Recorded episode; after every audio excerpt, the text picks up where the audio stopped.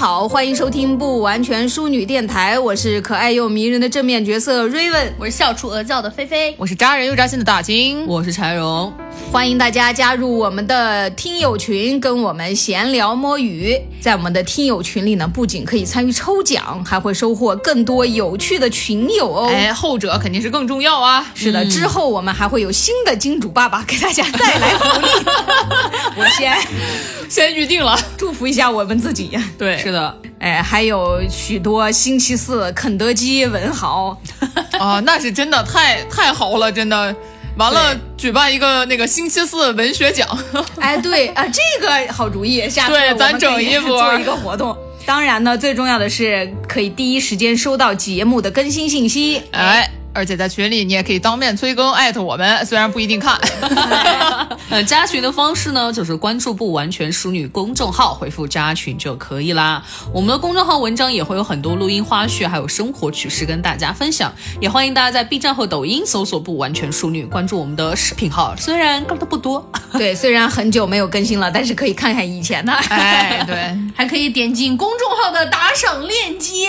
我就发现你们很多人不看公众号啊，就是连我。我送什么礼物，你们都是一个人一个在那问，就是就不关心吗？那么大的图呢，是吧？而且都是我们大清老师一个字儿一个字儿码出来的，就是我容易吗？尊重一下人家的劳动果实吗？大清老师很忙的，一定要记得点进去，往下直接滑到微店。好的，然后直接点进去，我写了什么不重要，打赏就对了。那么在节目的开始之前，让菲菲仅代表不完全淑女的所有人，感谢一位不愿意透露姓名的大哥打赏了五百元。哇哦！对我，我简直就是我栓 Q，我是 主打一个语无伦次的栓 Q。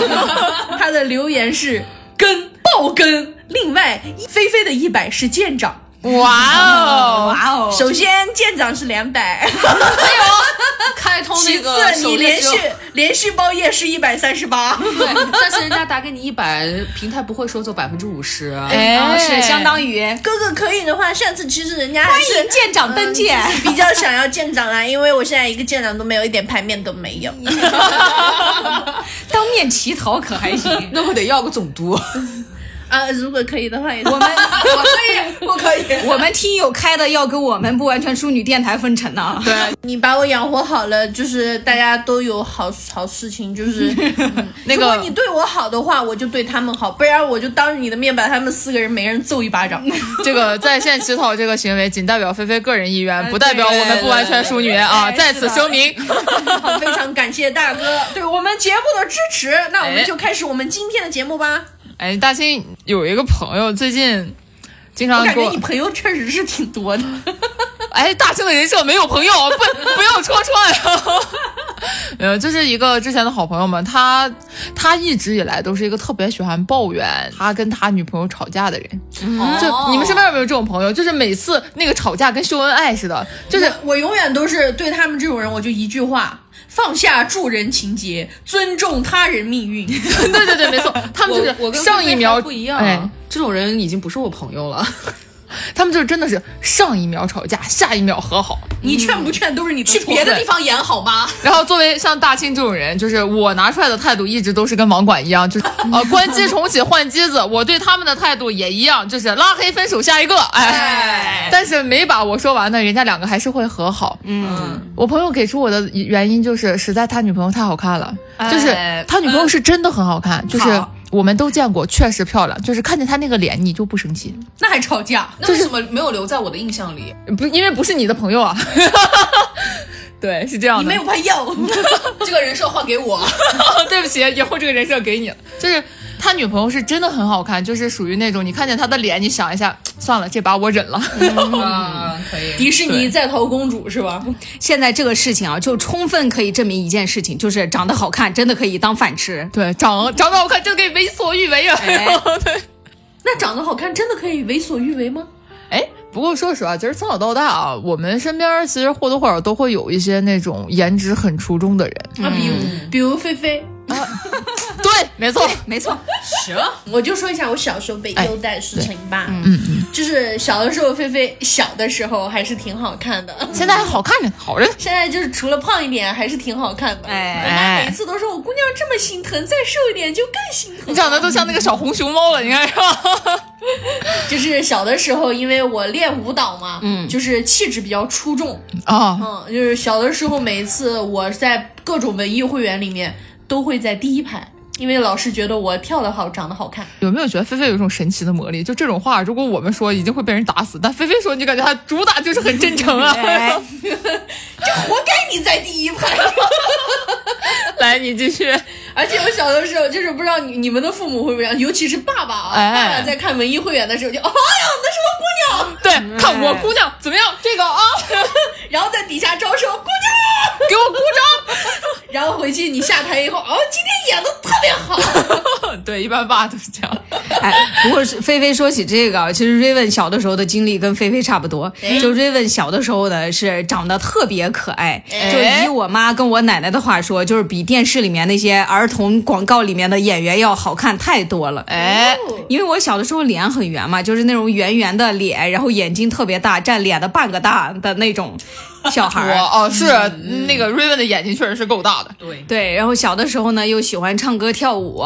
有一句话我记忆特别深刻，就是我小学的时候不是一直是舞蹈队的嘛，哎我们那个老师脾气特别暴躁，然后对我们就是那种教跳舞的时候又打又骂，嗯，然后我们又特别的害怕他，但是他排舞确实排的还不错。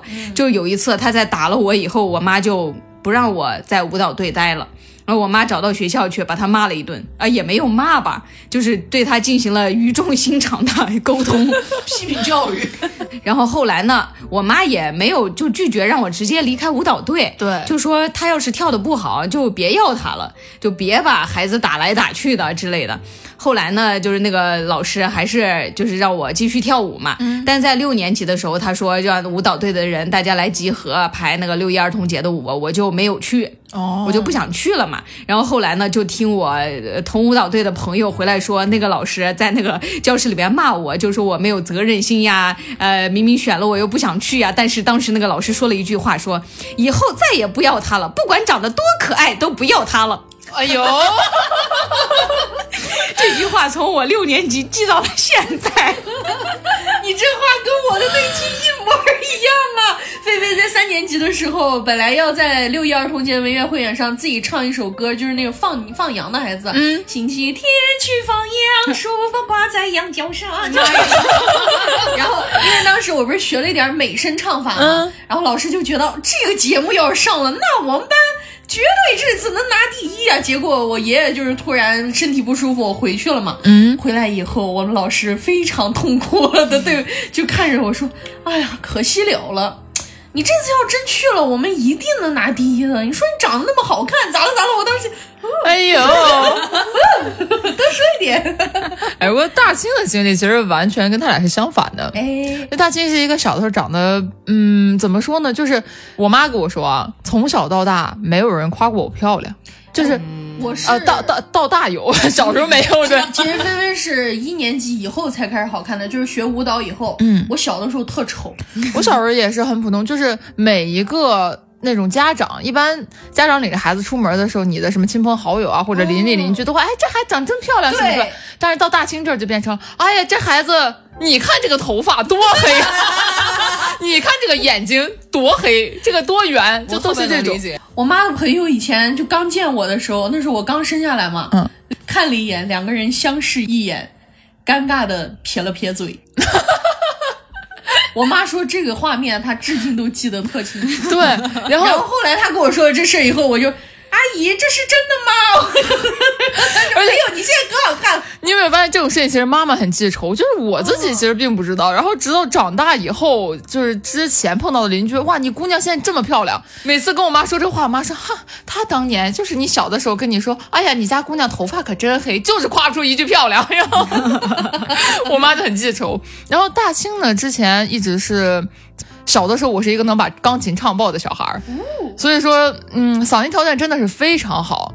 但是，我真的就是有点像是之前我们奥运会上的那个，用了这个小朋友的样子，啊但是用了我的声音。啊，这好过分哦！对哦，对我们之前有一次合唱比赛的时候，就是本来是我的独唱，但是他让那个小朋友穿着我的演出服站在了台的最前面，然后我在后面唱歌。嗯嗯，但是那会儿因为你年纪小，其实你并不明白这是为什么。啊，对，我哎明白，我小的时候就知道，这个时候就应该有一句非常经典的话：小孩不明白，你大人还不懂吗？但对，然后我父母其实在这点上给我的引导很好，所以说也没有对我造成任何的心理阴影。哎其实柴荣小时候跟大兴差不太多，哎，我那个时候不算可爱，基本上逢人见面就说 啊，这姑娘真白。你是挺白的，就感觉这种词儿都是那种没得夸了，就一般挑一小个一般小孩都说，哎，这小孩长得真好看，哎，这小孩长得真可爱。像你们这小孩皮肤真白，对，就只能这样了。呀我是个子真高。对对我小时候还很矮，啊，嗯我那个基本上又高啊又白，基本上这是最常听到的东西。然后再就最多夸一句乖，还有就是说我性格好的，哦。主要是因为那个时候我经常生病，确实看起来不好看，嗯。啊，病殃殃的嘛，那对，小朋友嘛，对对对。对。然后呢，那个时候我在心理上面是变产生一种孤芳自赏的状态，因为、哦因为很多我以为你心理变态了。哦，嗯，其实我是个变态。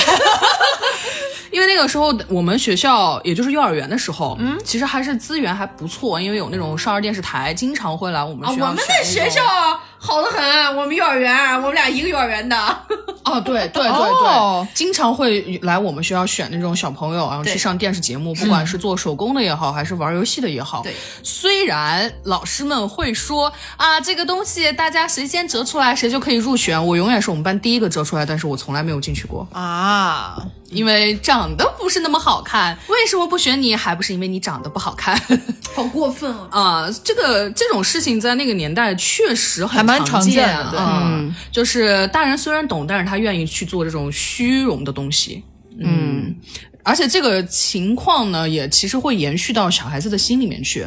嗯，因为我曾经遭受过的最严重的校园暴力，确实是在幼儿园的时候啊。嗯嗯，因为虽然就很明显的一件事情是什么？虽然我回答问题回答的快，我做东西做的快，我学跳舞、学歌、学什么都很快，就证明我是一个聪明的小孩儿。但是老师不会选择我去做任何呃集体相关活动或者是代表队啊这种出去的东西。那么在其他同学的心里就会觉得你你聪明又有怎么样呢？小朋友愿意跟你哦，那你们老师的引导确实也有点过分。我刚刚像大清的话，之前虽然说是有发生过这样一件事情，但是平时老师对你还是没有什么问题。而且在学校里的话，因为我性格很好，我小的时候是一个特别活泼的小孩儿，啊、我很难想象是吧？对，然后其实反而并没有真的因为这样子的事情有被霸凌过。那，我有，因为对。因为之前其实有讲到过嘛，呃，我那个时候其实太内向了，非常的内向啊，嗯，很多时候遇到一些问题啊什么，我不会往外说，再加上家里面教的是过去就让它过去吧，就让你大度，但这个确实也有点站着说话不腰疼的东味道在那儿啊，这个其实就是为父母也很重要，对，未尝他人苦，不要劝人大度，是这样一个一个道理，也是长大以后才明白的。那那个时候就是老师就会有这种潜移默化的感觉给到学生们，那个时候就会遭到一些，比如说呃跟你开那种恶意的玩笑啊，或者对你的肢体上面造一些损伤啊，或者是把你的喜欢的东西拿走抢走啊这样的情事情。然后后来的话，就会我的内心逐渐开始变态。那这个变态方式是什么？就是你不欣赏我，我自己欣赏我自己。我我知道，对我知道你们对我的一些负面的东西，其实是因为我太优秀了。啊，你这个想法也也很有很有趣啊。很羡慕你那么小就能想到这一层。是怎么说呢？不在沉默中爆发，就在沉默中灭亡。但是说实话，我觉得就是喜欢美的东西，其实是每个人天性，对，也不光是女孩子吧，其实男生也会有类似的事情。我觉得男孩子才更愿意看到美的。像我们说女生，其实真的跟大家跟男生想象的不一样，女生是很喜欢跟美女一起玩的，这件事没错。嗯其实男生也是很喜欢跟帅哥玩的，就是大清给大家举一个例子，很有趣。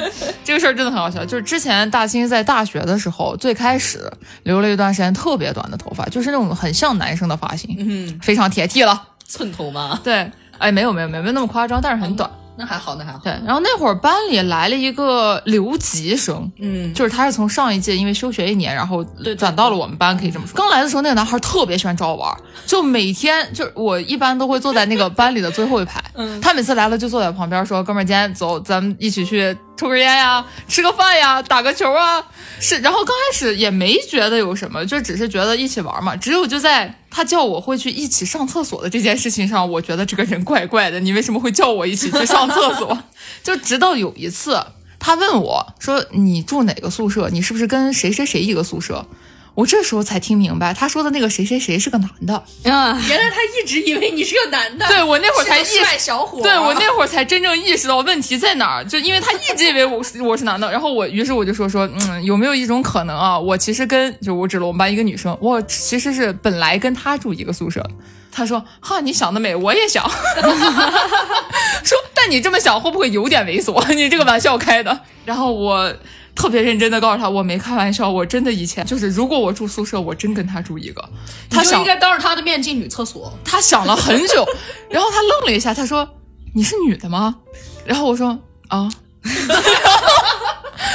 他那个表情从开玩笑到震惊到沉默，于是他这个大概憋了两节课，跟我说了个不好意思啊，然后下了下了课以后提着书包走了。然后之后呢，我们虽然。也会一起玩，但是那个分寸立马就不像以前了。他以前就是过来一把勾到你肩膀上，走下课打球啊！我不打，就都是这种玩包夜啊什么的，都是这种状态的。那之后呢，就变得极其有分寸感。直到后面我认识了他同宿舍的一个男生，嗯，讲了这样一个事儿，说他刚转到这个班的时候，他们宿舍人就问他，哎，你们班怎么样啊？就是，呃，有没有什么漂亮的女孩子求介绍啊？就都是那种。他想了半天说。我们班有个男孩长得挺帅的，特别有趣。说，然后他们宿舍人说能有多帅？我不信。然后就说你们明天跟我一块来看。于是他们宿舍分批次来我们班门口，就为了看一下他说的那个长得帅的小伙子到底是谁。然后同宿舍人来了几圈后说，哦，这小伙是挺帅的，以后一起玩，他一定认识很多漂亮的女孩。然后就很好笑。他们搁那观摩动物园动物呢。对，就这种感觉，来转了好几次，你知道吗？围观帅哥，男生的时候好像有一种这样的心理，女生。生觉得帅的，他们不觉得帅；只有同性觉得帅的，他们才会真正认可，觉得帅。对，而且因为那大清本来就是很瘦嘛，我我属于肩膀很宽的那种人，嗯，然后穿衣服什么的比较中性。对，而且其实确实，嗯，我的身形长得也确实不是很像女孩子，所以被人认错成男孩子也算是比较正常。但是因为你本身是女孩，你长得确实会比男孩清秀一点，所以看起来确实就会帅一点。但是我以前一直以为男生是不喜欢跟帅哥一起玩的，但后面发现男生也喜欢。是的，是的，对，爱美之心人皆有之。对，然后就很有趣，颜值在你交朋友这件事情上确实会算是一个加分项。对这个事情非常凡尔赛的说，Raven 深有体会。哎，就我从小到大，我觉得，嗯，虽然不是什么惊世骇俗的大美女，四千年美女，对，但是。是，就从长相还有气场整个来说，你确实我从小到大非常的受到优待啊。这个好像是，就是我从小到大确实很容易交上朋友，感觉就是很容易受到别人的喜欢吧。有的时候刚认识就不知道为什么，或者是跟我朋友的朋友认识，他的朋友都但其实主动的亲近我一点。但其实说句实话，对于大清来讲的话，我对 Raven 最开始我们认识的时候。真的是非常怎么说惭愧的要说一件事情，在最一开始，我真的是我跟 Raven 的认识真的是起始于他摘掉眼镜的那个瞬间，颜狗出现了是吧？颜狗出现在那之前，其实 Raven 我跟他不是特别熟，嗯，他上高一的时候是戴眼镜的，嗯，然后他因为近视比较重嘛，然后眼镜很厚，所以。你最开始是并没有注意到他长什么样子，因为他又个子小小的。电视剧和动漫里面经常出现。对，真的就是这种情节。然后他高中的时候是那种黑黑瘦瘦小小的，确实是不太起眼。忽然有一天他摘掉眼镜开始戴隐形，我忽然注意到我们班转来了一个好可爱的妹子。转来的？对我当时还跟我朋友说，我说哎，这姑娘新转来的吗？感觉长得挺可爱。他们，你是有病吧？他上了一年学了，你在干什么？其实确实从那之后我跟瑞文才熟起来的，就是这一点大清要检讨。对我是在初中时候也是不戴眼镜的，就虽然近视严重，但是就是为了嗯保持自己的好看，然后就从来都不戴眼镜。但是确实是，而且我在从小到初中的时候，我其实惭愧的说挺绿茶的。哎，因为我自从发现了这个事情，我知道怎么样利用我自己的优势。就是每当我在学校里面受到了什么不公平对待或者被别人欺负了，我都会跟我的朋友里面假装我很柔弱，然后跟大家说不是他们的错，都是我的错。我真没想到你还是这种人啊！原来绿茶精在我身边。然后我朋友们都会，就是不管是男生女生，都会提着板凳儿去帮我教训别人，但是我一般都拉住了，毕竟干这个事儿不好，我还是一个好好学生。那你不是更绿茶吗？别别别，你们不要为了我去打。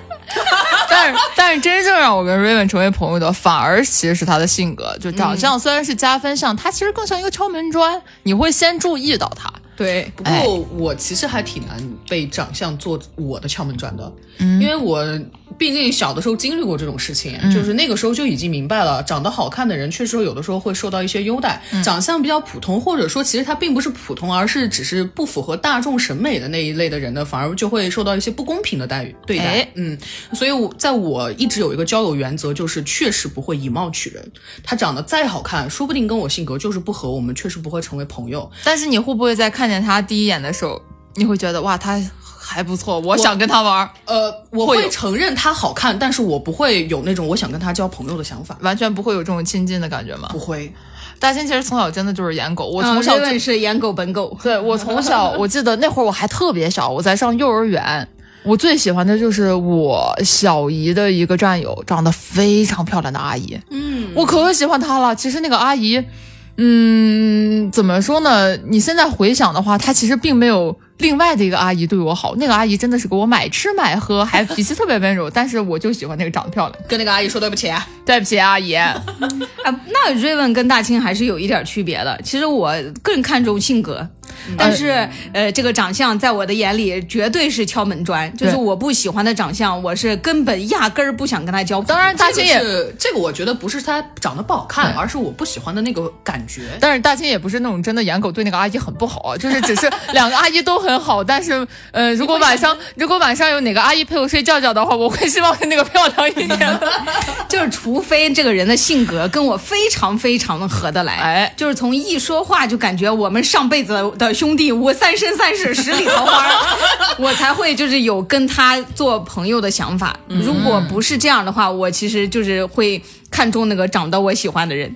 啊，但大清确实是会因为长相先去亲近你，但是其实最终其实能留在他身，就留在大清身边，其实就是对对对，就是还要性格合得来。因为因为其实常荣经常会遇到一些长得非常好看的妹子，那么有的妹子呢，她是比较怎么说呢？大家其实都知道自己长得好看，哎不会真正的有那种特别多的就美而不自知的人。那么像偶尔会遇到那种她不是不自知，而是对自己不自信，是因为这种长得漂亮的人也曾经受到过一些偏见和苛待。对，这个是真的。我觉得其实美而不自知，我们说的并不是她不知道自己好看，谁会不知道自己好看呢？对而是在于他没有真正的利用这一点，是就是他没有觉得我只有长得好看而已。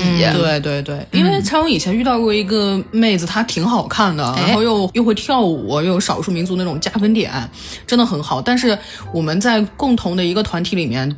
她的那个别人对他的评论特别的两极分化，嗯，就是因为喜欢他长得好看的人，然后也喜欢他性格的人，比如说像我这种，我就会跟他就做普通朋友，就会他做什么事情啊会帮他分析啊，或者说夸一夸他，或者是说哪不对，就就我是这样的人啦，我不会说很违心的话。但是还有一波人呢，就会在背后偷偷的跟我讲说，哦，你看他摔倒了，好多男生都过去扶他，好婊哦。但这种事情跟他又有什么关系呢？是呀，就是优秀的容貌，他有时候也会成为一把双刃剑。就其实大清个人确实觉得，就是你颜值跟你的机遇，它确实是有一个那个怎么说呢，高度的关联度。就是你长得好看，确实会更容易在人群中被大家认出来，然后并且也加深别人渴望去了解你的一个欲望。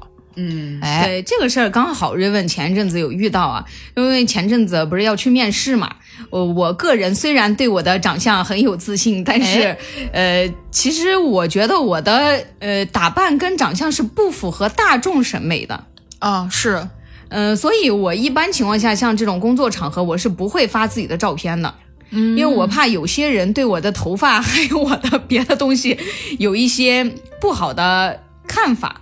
就毕竟，嗯，现在还网上还把粉头发的女孩骂自杀了呢。对，确实。所以我就比较怕这一点，就在正经的场合，我一般都不发自己的照片。对，但有一次我是给一个朋友看，呃，他也是同为做设计师，然后也比较厉害，我就给他看我的简历嘛，我说你帮我看看怎么样。然后他当时就说，我觉得你的简历有几个可以改进的地方，其中很重要的一点就是你把你的照片放上去。哦，这个是，我说我不是很想放我自己的照片，然后他就说我作为一个面试的主管或者是 HR 的话，其实我看到好看的人，我是更想选择他的。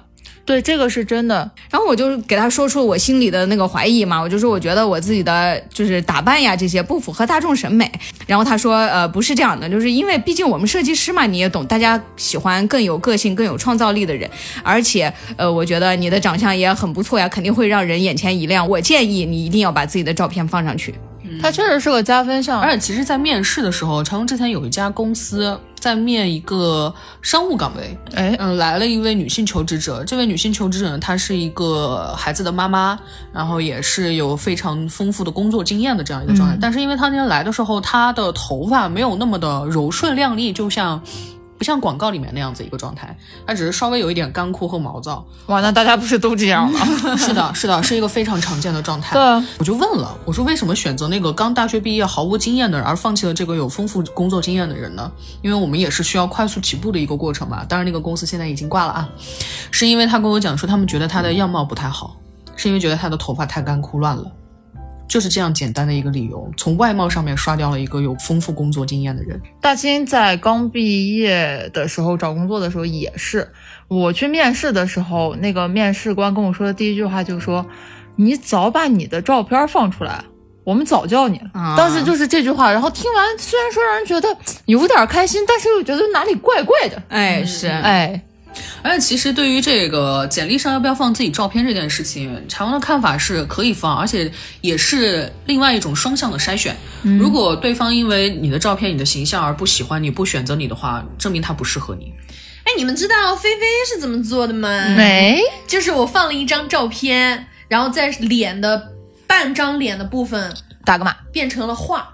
哦，画了一个简笔画的我，对，画像。我在简历里面放的是我画的卡通的头像。嗯，之前大清在那个面试的时候，嗯，假如说我当时面试的岗位可能只是普通的行政岗，或者是那种偏技术类的岗位，但是到这会儿他就会问你要不要去做什么助理，要不要去做他们的商务接待，就是立马就会给你一个别的转岗，因为我本身很高，嗯，然后又很瘦。嗯，这个我觉得忽然就变成了一种颜值，它并不是一种红利。我感觉这个就有点像是那种钥匙和门锁的区别。你的颜值可能会激发人对你了解的兴趣，但是这种了解可能无关你真实的实力，它可能会掩盖掉一些别的东西。嗯，或者你凭借这个东西打开的那扇门，有的时候通往的它并不是一个美好的世界。对，就嗯，之前蒋方舟也说过一句话嘛，他说长得漂亮可以是恩赐，也可以是诅咒。对，我们平常就常听到一句话嘛，就如果一个女生长得很漂亮，她做了主管，或者是她事业上很成功，别人就会经常说啊，她是不是靠脸上位的之类的这种话。有的时候成为焦点也不一定是一件好事，尤其是当你步入职场或者是什么，他们更就是他会让你更容易被人有记忆点，但是同时这个记忆点也会让。给别人一个刻板的，你可能就只是一个花瓶的印象，就是这种长相非常好，会给人一些刻板印象的情况。常荣在上学的时候有一个这样的朋友，他长得其实挺可爱的，嗯。嗯，就是老师愿意让他去站到第一排合唱队这种人。哎，但是呢，我这个朋友用现在的话来说，天生骨子里面带着百分之九十的白，他什么都不愿意干，而且他什么是他除了学习以外，真的是什么都不会干。比如说，老师，我们 OK 一起选跳舞队的小女孩，然后说让她上去跳，她不会跳舞；然后去唱歌，她和声都唱不好。但是老师就想把她放到前面去。这样的次数一多以后，老师对她的期望过高，但是她真正又什么都做不好。后来老师对她的评价就变成了：你怎么除了好看一无是处？这个对一个学生，对一个小孩的这种心理打击也是非常巨大的。对他跟我们这种成年人不一样。你现在如如果这么骂我，我 谢谢啊，谢谢谢您的夸奖。但是小时候不一样，你小时候其实心里还是蛮脆弱的，对你并没有形成一个完整的三观，对于这种批评你是没有办法承受的。是的，所以后来我那个朋友后面明明确实是一个挺可爱的小女孩，但是后面就越来越变得非常的不自信。啊、另外也是上初中的时候，也有那种被造黄腰的女孩子，确实长得好好看哦。是的，嗯，她长得有点像我们一个演员，有点像牛莉那个演员。哦，那很漂亮。那大眼睛真的是没话说，真的好好看。后来就是有一次，明明就是年级里面两个男生在那儿打架，然后传着传着就变成了是为了他打架。啊，是会有这种。大庆之前有一个朋友长得很漂亮，她长得像王祖贤，真的非常好看我的。妈呀，一个赛一个的好看。我刚认识她的时候，就是，嗯、她是我一个朋友的朋友。嗯，我第一眼见到她，我觉得这姑娘我一定要跟人家当朋友，她长得可太好看了。然后后来我们熟了以后，发现这个姑娘特别仗义，就是她的性格跟她的长相完全不太，就是 因为他长得很柔弱，哦但他性格呢特别仗义，而且有点大大咧咧的，很可爱你说的。是铁骨铮铮吗？哎，没有，就是就是很，他那个性格很好。嗯，然后后来我们认识在一起玩之后，我有另外的一个朋友，一个男生忽然跟我说，这个人之前跟他们是一个年级的，他让我别跟这个女孩玩，他说因为这个女孩在他们学校风评不好。我说哪种风评不好？他说就是跟男生勾三搭四的那种。我说咋了？勾搭你了吗？就是很，哎，对，说的好。就是很奇怪。他说他是听说的。我我当时问他，我说真的吗？他说他也是听说的。我说那这种听说的事你就不要拿出来说了嘛。我敢打保票，就是在我们整个中华大地上面，每一个人在你的学生时期，你的学校里面都会有一个被叫做公交车的漂亮女孩，对，人家其实什么也没有做，人家只是长得好看而已，就要是被人胡乱造谣。对漂亮，在这个时候忽然变成了一种原罪，真的是很可笑哈。我最近发生了一件事情，就是我有一个不太喜欢的女生。我确实不喜欢她，因为她曾经对我说过不好的事，就是她，嗯、说我玩的菜咋了咋了。她长得确实是挺好看的，然后当时我还甚至想当他的粉丝儿，哎。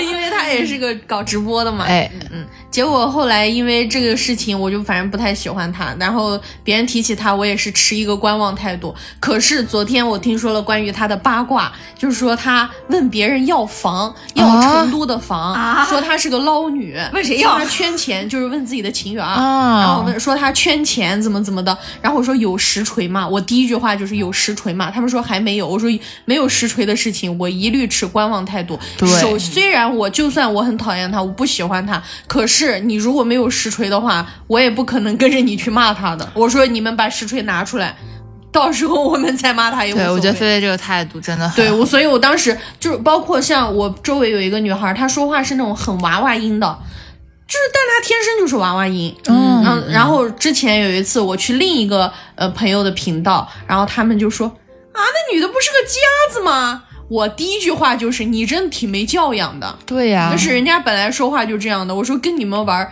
我觉得有点晦气，我就走了。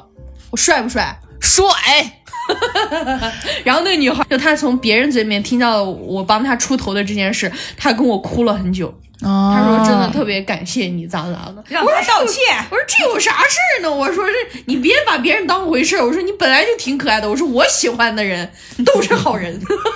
就我们在说到女生有可能会被人造谣，或者是在说到一些就是在颜值上面遭受到攻击或者怎样。嗯，除了男生之外，我觉得女生对女生有的时候的恶意反而是更让人寒心的。大清忽然想到这么一件事儿，之前我有一个咨询的客人，嗯，这个是我有史以来让我最生气的一个人。哎，他是这样的，他之前问了我做图的事情，嗯嗯，然后大兴一般情况下都是要问清楚你到底是喜欢什么风格，然后想做。这毕竟是纹在身上的。对，然后我也是本着负责的态度，我问他你到底要什么，他说你不给我图，我怎么知道我要什么？然后我当时就想，嗯，你你这样理解很正常，因为大部分人其实并不了解这个流程应该是怎样的嘛。我给他说，我说我说这样嘛，我总得要先问清楚你到底喜欢什么，然后你嗯怎么说呢？是喜欢黑灰的还是彩色的？你有怎么样的性格？我必须要多方面的了解，我才能好给你推荐嘛。对，然后他忽然就发了一句：“怎么这么多事儿啊？”他是这么说的。然后等到我说完这些以后，他就给我发了一个字儿图，我就想我刚刚说这些白说了吗？于是我就打了一个问号给他。嗯，他这时候给我来了一句瞬间点炸我的一句话，他说：“我最烦就是跟你们这些纹女纹身师沟通，我就知道我跟你们女的说不来。”她是个女的，那你找男的去啊！你你明白他那句话的意思吗？就是全世界的女人大概是嫉妒她的美貌。当时这句话一下子把大清点炸了，因为我觉得女生和女生你不互相帮助也就算了，你这个话你别在这给我搞雌竞。我当时就在验证消息里说，你妈要是没教会你说话，我现在教你说，我你这话你觉得你说出来能听吗？他回你了没？嗯，他在小红书上发了连着发了两三页骂我，两三页，关键是他说的话全部都是什么？他骂我的话，我给大家总结一下，其实是这样的，就是他长得很好看，他特别好看，她是一个模特，是一个车模，月入三万，在全世界各地都有房，是通过自己的美貌获取的。你凭什么骂我？你又没给关我我钱他的逻辑是怎么回事啊？很神奇吧？他的大脑里面是不是只有一张脸啊？关键是你给我说这干啥？对啊，他从头到尾透露出来的就是那种，我长得好看，我就有优越感，你们所有女的就是在嫉妒我，我就跟女生玩不来，这是大庆最讨厌的一种态度。就是这个女的，她的这个态度主要是有一点是什么呢？她加深了男性对女性的一种刻板印象，就是你们长得好看的女的之间就是会互相嫉妒。嗯，然后我当时看到这个女生说的话，除了愤怒以外，我觉得她很可怜。她她真的是就是陷入到这种陷阱而不自知。其实我一直觉得，女生其实努力想要摆脱的一个困境就是美女困境，就是你觉得你所有的一切都是你的长相带来的。我觉得这个是一定作为一个女孩子要去摆脱的一个困境。是这样的，这个东西它不管怎么说，它都是非常影响女性心态的东西。对，而且其实有一点就在于我们现在的资本和整个风气媒体都是在给你鼓吹这种相貌焦虑，对，就是每一个人都告诉你，你长得不好看，你就不配获得这些东西。因为常荣最近认识了一个女孩子，人还很年轻，但是她有几句话跟我说的印象非常的深，就是说她现在一切的努力赚钱就是为了去整容，因为她就会觉得她自己如果我长得不好看，这些东西他就不配。她就各种各样的东西他都不配拥有，无论是情感也好，还是物质也好，是因为他长得丑，所以他就不配拥有。那么这种其实是对一些人的一种很毁灭性的一种打击。另外一个就是会像刚刚大清说到那种很奇葩的那种人，他就会觉得他所有的一切并不是因为他的努力，不是因为他的付出，而是因为他的美貌得来的。只要他有这张脸，他就可以为所欲为。但是这是一个很畸天形的现状，对，非常，他真的很极端，只有这一头和那一头，没有中间的人的存活的这种空间。说到颜值焦虑，我觉得我们每个人其实或多或少曾经都有过。大清的话，开始就因为我是一个性别意识很晚的人啊，我是真的初中的时候才开始意识到这一点。嗯嗯，初中算是我人生中，呃，怎么说呢，最关注自己相貌的一段时间，因为从那会儿开始，我开始有了喜欢的男孩子。啊，对，女为悦己者容。对，然后那个男孩子呢，属于那种相貌比较出众，哎，长得真的很好看，所以追他的女孩子呢，长得漂亮的也很多。嗯这样大清就产生了一种很不自信的状态。那会儿就开始关注自己是不是不够白，皮肤不够好，是不是不够瘦，不够漂亮，眼睛不够大。嗯那会儿因为大清一直是内双，嗯嗯我就一直特别想去割双眼皮。这个事情真的想了很久，因为大眼睛看起来确实是会比内双要看起来有神的多。嗯所以那段时间陷入到了很严重的那种颜值焦虑的状态下，就是从那开始就会努力的去注意自己啊，是不是穿了合适的衣服呀？今天出门的时候，这这这这裤子是不是穿错了呀？当街上的人注视你的时候，你不会觉得他们是在欣赏你，而是会觉得你是不是有什么地方出错？你今天是不是穿的不对？啊，我是不是哪里看起来跟别人不太一样？会有这种，其实真的是直到慢慢长大了，才开始怎么说呢？开始变得舒服起来，就是觉得取悦自己其实更重要。嗯但是在追问成长过程中，我觉得被别人肯定也是一个缓解自己焦虑的一个方法。哎对就我最早颜值焦虑也是从初中开始的，毕竟我幼儿园、小学就是那种明星。哎，因为我小的时候皮肤黑嘛，然后在初中的时候就那会儿大家都开智了，有有了 开花了。对，就是到初中的时候就开始重视这个了。对，哎因为你有荷尔蒙萌动了呀，你有喜欢的人呀，呃，班上的同学都开始呃偷偷谈恋爱啦什么的，哎然后你就会更在意自己的外表这些。当时是我们呃我班的一个男同学，然后他就说我嗯皮肤特别黑，他说我是黑猴。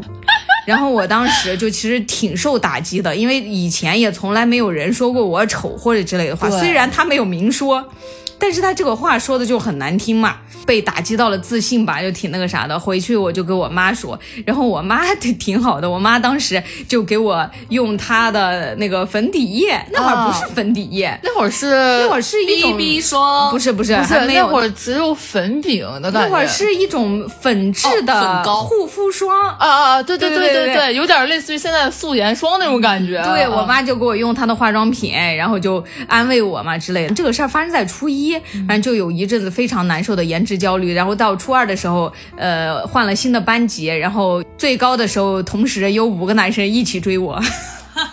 哎，确实，就是这种被别人肯定，确实会缓解你的焦虑。大庆之前节目里也说过一次，就是我之前就是在初中的时候会颜值开始焦虑嘛，然后到高中的时候好像假装自己不是很在意这件事情，但是你在这个过程中，其实你也长开了，你不一样了。当时有一个男孩在高中的时候追过大庆，大庆不是很喜欢他，然后后来我听了他的朋友说，是因为他们当时转过来，就只是觉得因为我好看。所以才追我。我当时的点就在于，哦，虽然说他们这个行为很过分，但是我谢谢你给了我一定的自信。对对对，确实得到别人的肯定，会对自己的自信有一定的提升吧。对，这是没错的，因为大家都是需要鼓励的。嗯，我整个人想了一下，我的前半生，哎，忽然怎么回马灯了？哎，回马灯了一下，我说我究竟有没有过颜值焦虑这回事儿？哎因为确实，因为他受到过不平等的对待，也看到过别人的优待，但是我对我自己有没有焦虑过多少，其实好少，特别的少。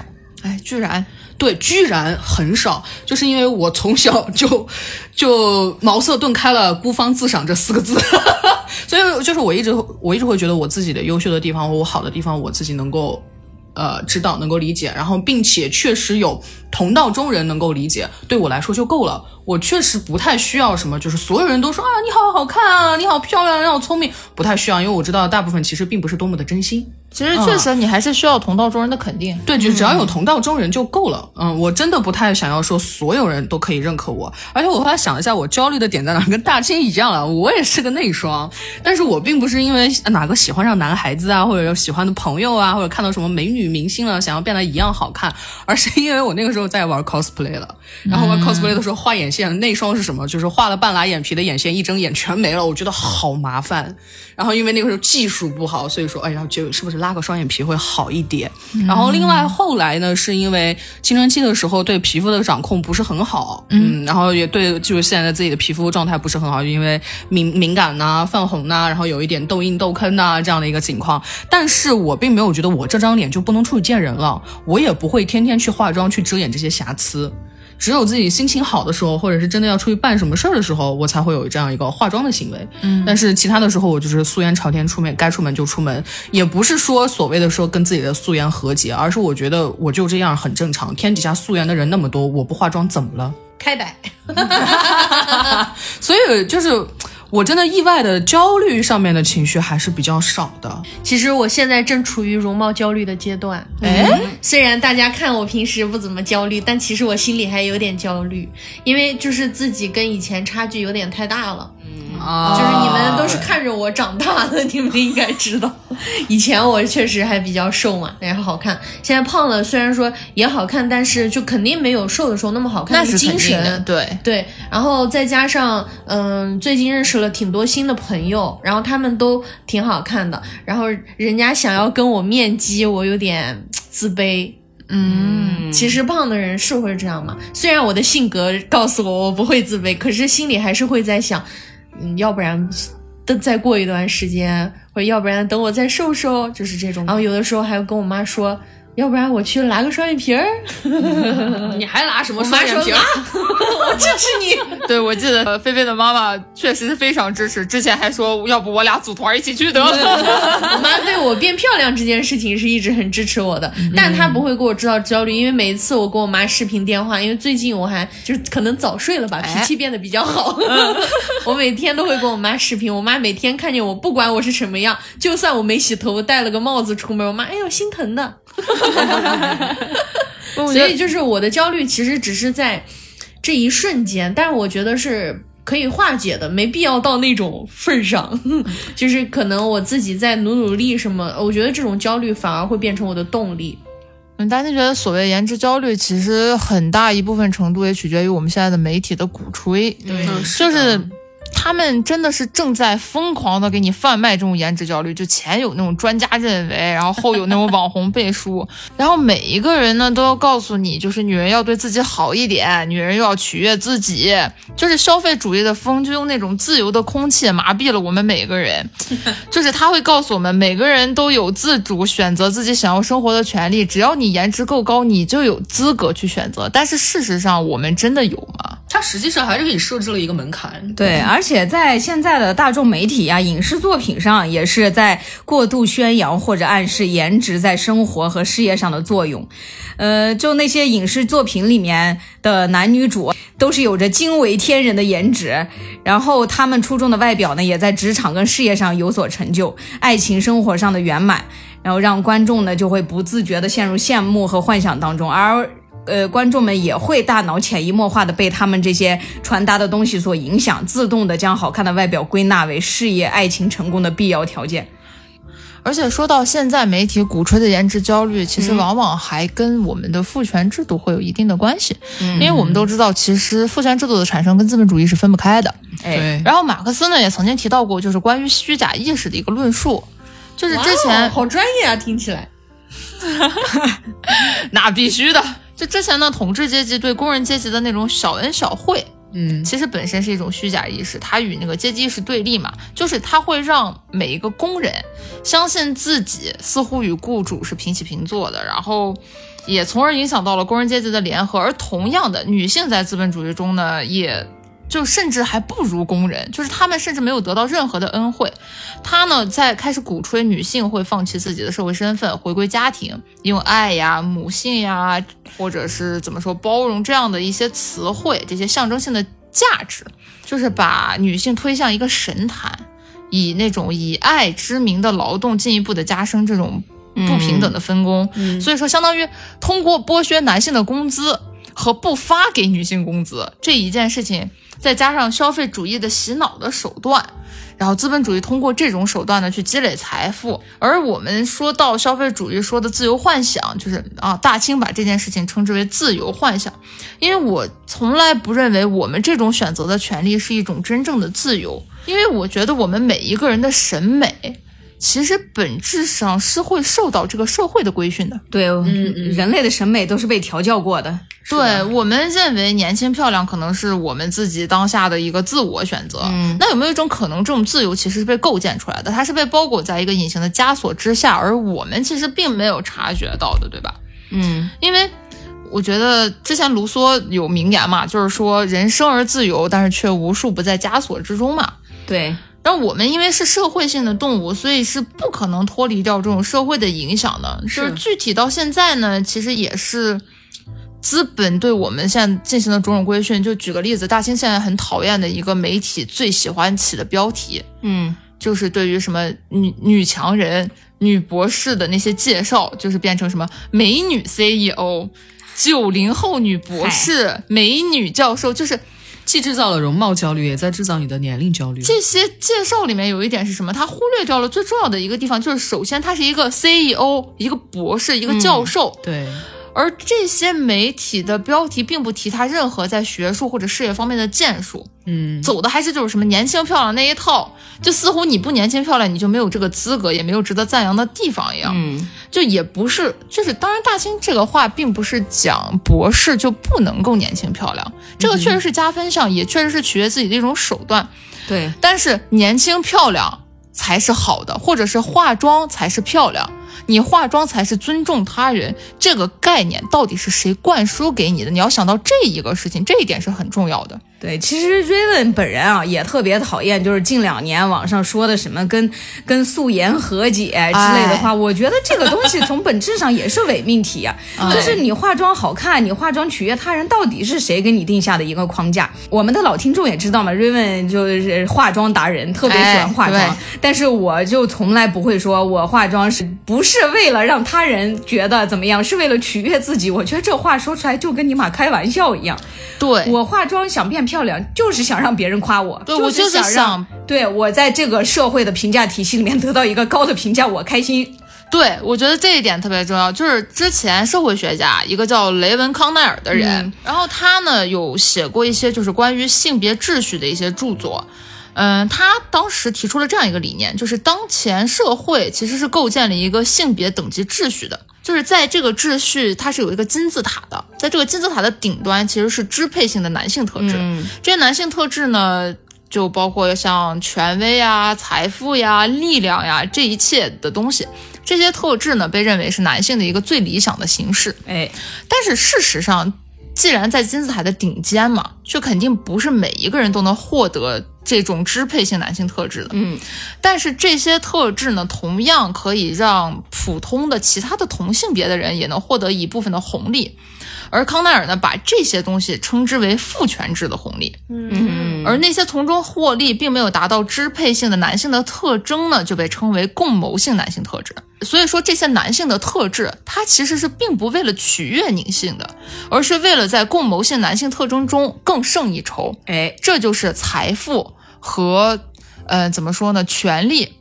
跟年轻漂亮它不不相同的一点，因为是这样的，年轻漂亮这些特质，它其实是屈从于男权审美的，这是不一样的，这是一种被受强调的女性特质。嗯，这种特质呢，它其实是处在这种支配性和共谋性的男性特质之下的，而再在这之下，还有一种反抗的女性特质，就是与男性认可的受强调的女性特质截然相反的一种特质，譬如很高的女孩，嗯。很胖的女孩，年纪很大的女孩，女巫。女性体力劳动者、女性知识分子，就用她的话来讲的话，就是这些人的特质呢，是被从历史中抹去的。对，女博士都被当做骂人的话多少年了？对，就是这样。这种是男权社会对于反抗的女性特质的打压。对，我们要想到，就是我们说到化妆自由这件事情上，究竟是谁说的女性不化妆就被认为无理？就是这句话，你要想到是谁说的？就是我们建国之后，其实我们一直在鼓吹的就是同工同酬，嗯，女性拥有跟男性一样的特质和权利，就是大家都穿一样的那种制服，对，对，没有说是我必须要穿那种凸显身材、凸显女性特质的衣服，这样才是对的。所以说，其实我们从这一点上可以得出一个结论，就是在这样的一个男权社会构建的那种性别秩序，其实是支配性的男性特质占最上风，下来是共谋性的男性特质，再往下是那些受强调的女性特质，还有就是譬如像同性恋这些被男性遗弃的的这种男性特质。就说到底，其实这种可以定义审美特质的人，其实是在这种父权社会制度里面获得，就是或者掌握最主要社会资源的这一批人。就换句话说，其实女生的化妆并不是为了取悦他人，她也不是为了取悦自己。在这样目前我们还在说不化妆等于失礼的这一个场合和环境中，我们的这个取悦其实取悦的是那些社会资源。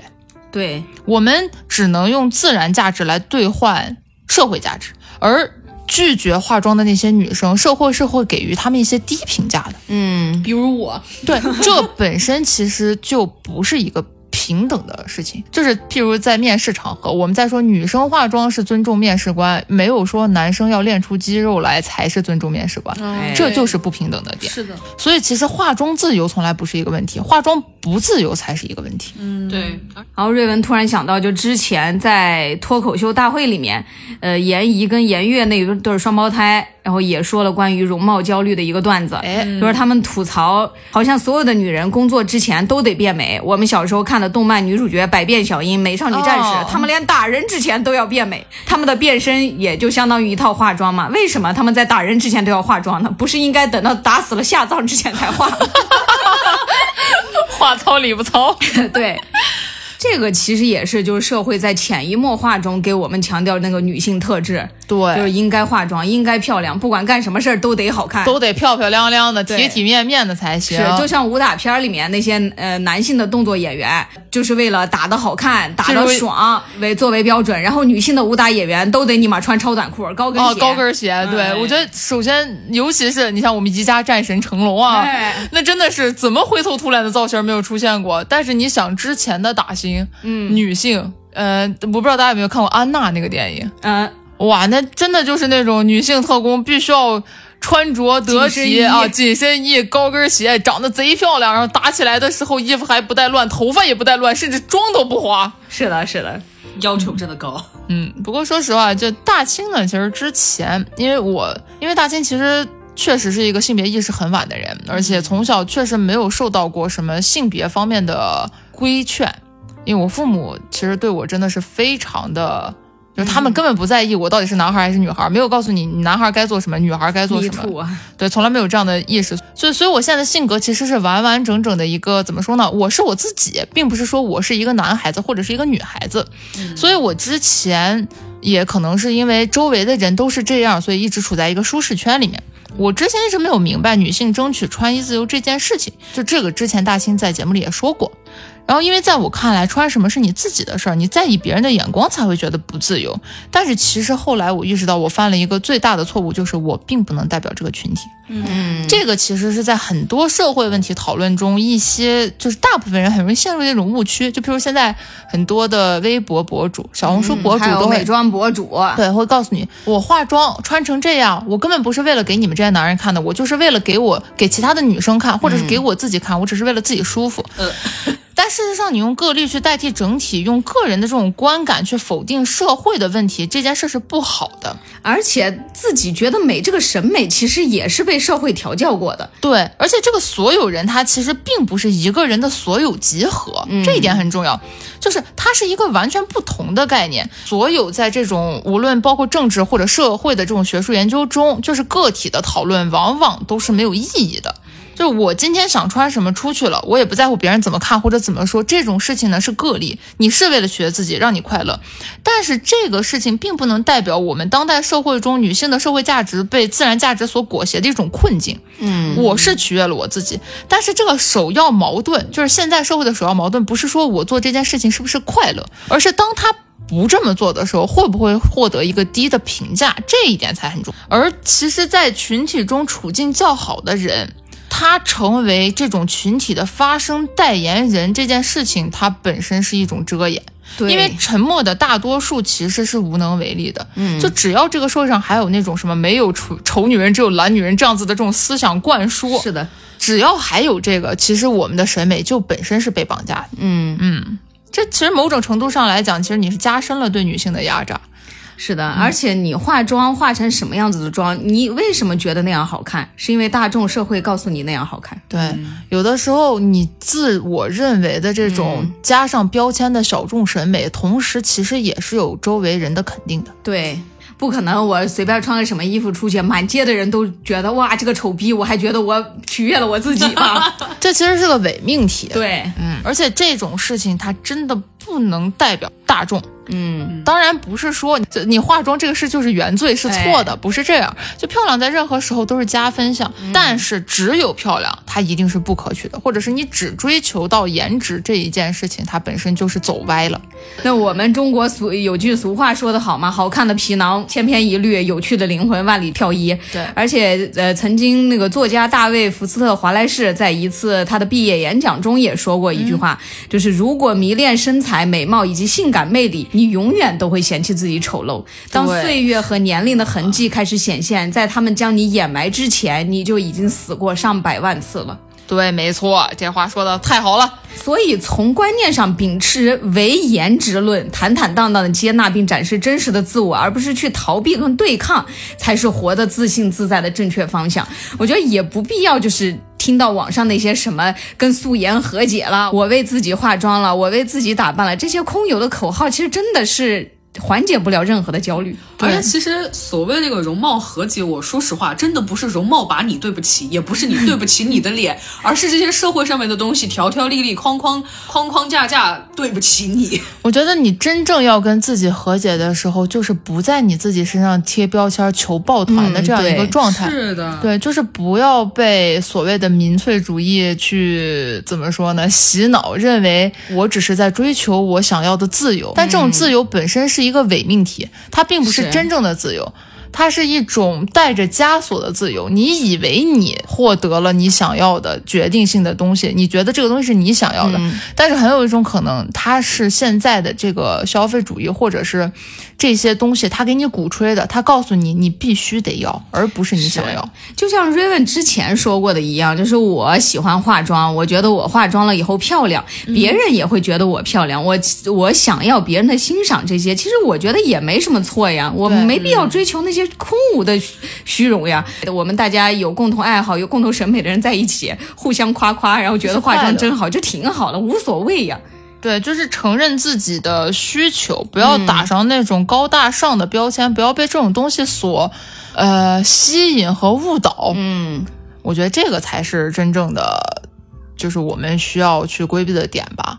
而且就是作为女性来讲的话，嗯，你不能说是因为长得好看就陷入到一种就是美女困境中，认为嗯我只能做得体的工作。就像我们前面有在说，你打人之前都要变好看，对，是就是我不能做那种会不体面的工作。我可能在太阳底下晒，我妆就花了，我就不好看了，我就不够优雅了。我觉得我们确实要规避这一点。你要做适合自己想做的事情。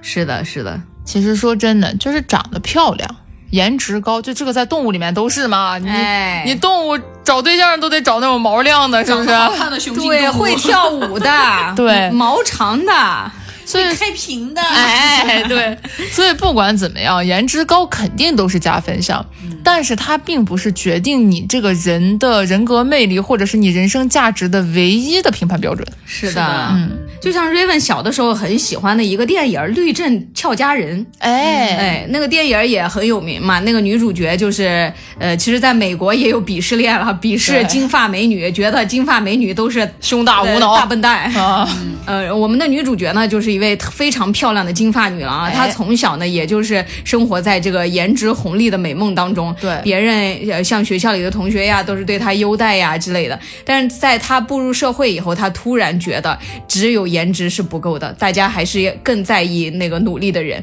他后来就觉得自己一定要丰富自己的内在嘛，后来就考上了那个哈佛大学去学习法律。但是呢，在他的学习过程中呢，他也受到了就是颜值红利带来的另外的反方向的对，不好的东西。另一面，对，嗯别人会就会觉得啊，你你一个金发女郎，你会个屁，你这个根本学不好。在他后来工作以后，对方律师也会根本就是不尊重他，觉得你肯定是个花瓶儿，你是假把式。对，对，但是后来呢，他还是靠自己的专业水平去打败了对方。对，当你、嗯对当你的颜值过分优秀的时候，你的实力必须要超出常人很多倍，你才能扭转他们对你的一个刻板印象。是，所以这个电影呢，小的时候也其实鼓励了瑞文很多，就是告诉了我，嗯，只有长得漂亮是没有用的，其实大家更在意的是你优秀的灵魂。对，而且从经济学的角度上来讲，投资美貌肯定是一个划不来的事情，因为年轻美貌它必然是会随着时间消逝的一个东西，它并不会呈现一个正的增长。是的，嗯，所以与其在这上面焦虑，不如多花点时间去提升一下自己各方面其他的能力。对，虽然大家还是要干干净净、漂漂亮亮的，是你最起码得干干净净的吧？对，但是只有漂亮是没有用的。，对，我们的不完全淑女电台哦，呃，终于又正经了一回。哎，这回正经了一把啊！来证明一下，我们五个人不是那种空有空有外表、没有内涵的人，我们也是非常有内涵的。我没有外表，只有内涵了。也希望每一个人可以逃脱消费主义的陷阱，摆脱颜值焦虑，活出精彩的人生吧。哎，说得好，呃，我是希望自己空有一张漂亮的脸的 Raven。我是不但空有一张漂亮的脸，且性格好的菲菲。啊，那我就希望我是一个颜值又高又有内涵、性格还好的大清吧。我是一个对待所有颜值都平等的柴荣。我们 众生平等。哎，是的，我们下期节目再见，拜拜。You and I sailing across the sky.